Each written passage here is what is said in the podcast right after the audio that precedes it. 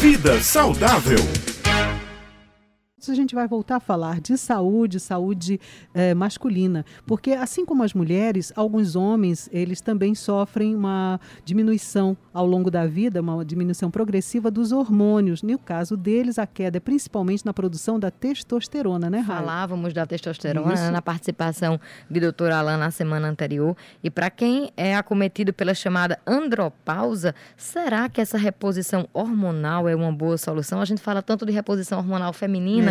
Né, Beth? Tão pouco da reposição hormonal masculina, mas nós vamos saber agora, conversando ao vivo com o médico nutrólogo, Dr. Alain Lúcio, é a coluna Vida Saudável. Bom dia, doutor Alain, seja mais uma vez muito bem-vindo aqui ao Jornal Estadual. Bom dia, Raio, bom dia, Beth, bom dia, ouvintes. Vamos lá. Primeira coisa que a gente precisa definir é em relação à reposição hormonal, é o que de fato é reposição hormonal. No caso da testosterona, por exemplo, que é o principal hormônio do homem, vamos colocar aí como valor de referência uma, uma testosterona entre 200 e 800. Se a gente tem, por exemplo, um paciente com uma testosterona de 150, ou seja, abaixo de 200, e eu começo a dar testosterona para esse homem, isso é uma reposição hormonal. Eu estou dando a este homem algo que ele está fabricando de forma abaixo do que deveria. Agora, se eu tenho um paciente, por exemplo, que a vida toda ele tinha uma testosterona na casa aí dos 600, e de repente hoje ele está com uma testosterona de 300, ou seja, metade do que ele sempre teve durante toda a vida, ah, bom, 300 é um valor que ah, está dentro da referência, referência aí entre 200 e 800. Mas aí eu posso pegar esse homem e, de repente, ah, oferecer testosterona a ele para aumentar essa testosterona de 300 e chegar, de repente, em 600, que foi o valor que ele teve durante toda a vida dele. Isso não é bem uma reposição hormonal, isso é uma modulação hormonal. Modular é literalmente pegar um paciente que está num valor que é considerado dentro da referência, mas aí de repente eu melhorar isso sem sair dos limites de referência. Vale deixar claro que essa modulação hormonal ela não é reconhecida por todos os médicos. Por exemplo, a Sociedade de Endocrinologia ela não reconhece a modulação hormonal. E, claro, existem as bombas Tá? Essas bombas seriam, na verdade, o uso da testosterona em doses que ultrapassariam os valores normais, os valores de referência. Tá? O que, que é preciso sempre lembrar? Que tudo na vida tem vantagens e desvantagens. E é aquela frase que eu sempre falo nas nossas conversas matinais de quinta-feira. A diferença entre o remédio e o veneno é a dose em relação à testosterona, não é diferente. Doutora Alan. as, duas, as duas já estão com dúvidas. Doutora Alan, quais são os sintomas que fazem com que o homem perceba que está ali com a sua taxa de testosterona mais baixa ou mais alta do indicado? Bom, uh, primeiro é bom importante né, falar que a testosterona ela geralmente começa a cair a partir dos 30 anos, às vezes até antes. E lembrar que um dos principais fatores, além da idade, claro, que fazem a testo testosterona cair é o estresse. Estresse é algo terrível para a manutenção da testosterona em níveis legais. Os sintomas seriam, por exemplo, sensação de fraqueza muscular, sensação de indisposição, que o homem até pode interpretar como se fosse uma preguiça, falta de libido, né, que é a vontade de ter relações sexuais, esse homem também, ele pode começar a ter dificuldades eréteis, tá? Se for um homem, por exemplo, que esteja em, em, em idade fértil, ele vai começar a ter a dificuldade, então, de engravidar sua, sua parceira, sua esposa, tá? Além disso, a perda de massa muscular também, esse homem ele vai começar a perder massa muscular, ganho de peso, que é outro sintoma também clássico da testosterona. E, obviamente, a partir do momento que ele faz a reposição dessa testosterona, todos esses sintomas tendem a se dirimir. É, doutor Alain, e no caso, quando ele começa a perceber esses sintomas, que tipo de exame ele pode realizar e que especialista ele procura para saber como é que está o nível dele de testosterona, o que, que está errado com o organismo dele? Bom, assim que ele começa a perceber esses sintomas, o exame fácil, fácil de se fazer é a dosagem da própria testosterona, que qualquer laboratório consegue realizar.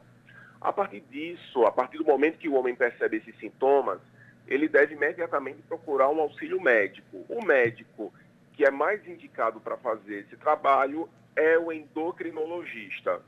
A, a nutrologia também ajuda, tá? também pode ajudar esses, esses homens nesse sentido. O que é importante dizer é que tudo tem que ser feito com muito cuidado e com muita cautela, porque o excesso de testosterona, a reposição inadequada de testosterona pode trazer problemas, como, por exemplo, alteração do colesterol, o uso inadequado da testosterona pode fazer o colesterol ruim subir bastante, assim como também a queda do colesterol bom, o que acaba aí favorecendo problemas cardiovasculares, ah, faz com que o sangue fique mais grosso. E aí, a partir do momento que o sangue fica mais grosso, força muito o trabalho do coração, né, que é uma bomba.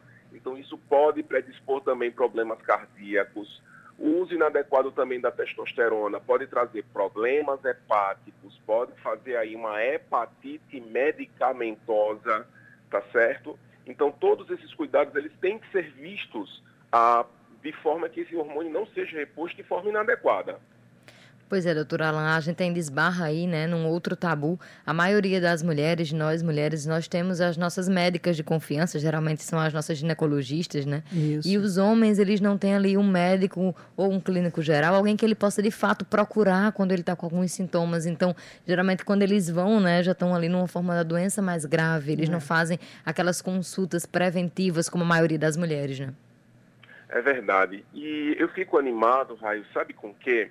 Ah, por exemplo, no meu consultório, eu tenho percebido, principalmente depois do início da pandemia, um aumento da procura de homens, principalmente homens depois dos 50 anos.